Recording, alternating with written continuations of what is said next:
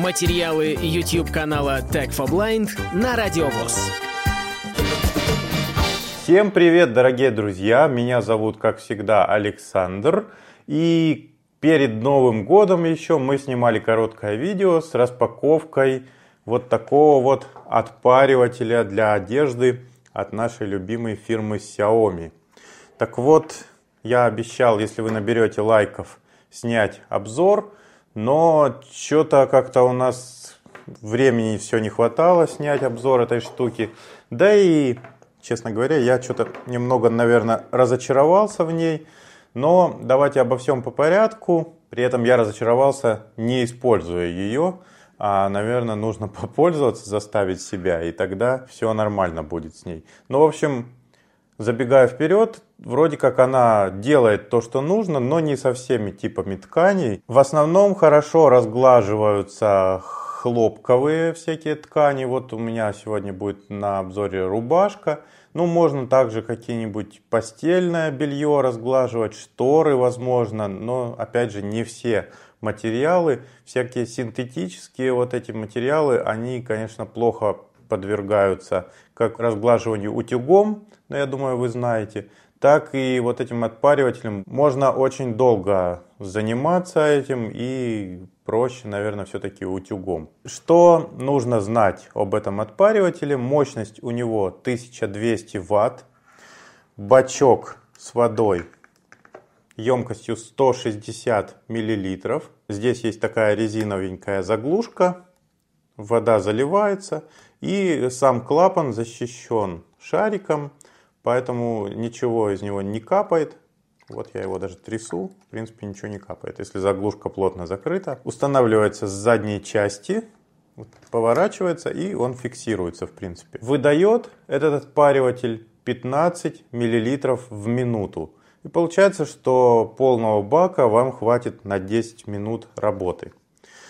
Ну и поскольку китайский этот отпариватель, да, продается он не для нашего рынка, поэтому здесь вилка вот такая китайская. В комплекте был переходник, но мне кажется, что мощные приборы не стоит часто использовать с такими переходниками. Лучше откусить вот эту вилку и купить в магазине, установить нормальную вилку, подходящую к нашим розеткам. Ну и в качестве примера мы будем отпаривать рубашку. Сейчас мы переместимся в другую локацию несколько.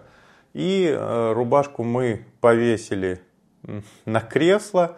Вообще с дорогими отпаривателями в комплекте идет коврик ну, скажем так, с более дорогими, чтобы вы не повредили поверхность, на которой вы отпариваете. Вешаете этот коврик сначала на стену, потом на вешалке одежду. Еще дороже модели, там вообще конструкция такая, что вы ставите отпариватель на пол, там из него выходит специальная вешалка высокая, закрепляете туда свою одежду, и отпариватель там уже более сложный такой, не ручной, как здесь, а там есть бак, который стоит внизу, и через шланг вам подается уже пар. У нас отпариватель ручной, коврика никакого в комплекте нет, поэтому будем использовать как есть.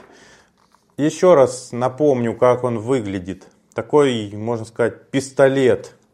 Да, здесь есть подставочка, дальше идет такая ножка круглая, за которую вы будете держать его. И вверху ну, большая такая часть. Здесь находится в передней части нагреватель, а в задней части находится сам бак. Вот мы тут с оператором обсуждали, как, как можно описать форму, и решили, что это похоже на советский вентилятор без лопастей или на какой-нибудь фен. На ручке есть кнопка, которая будет как раз подавать пар. И в распаковке я показывал, что сверху здесь есть светодиод, который показывает, что отпариватель нагрелся достаточно и его можно использовать.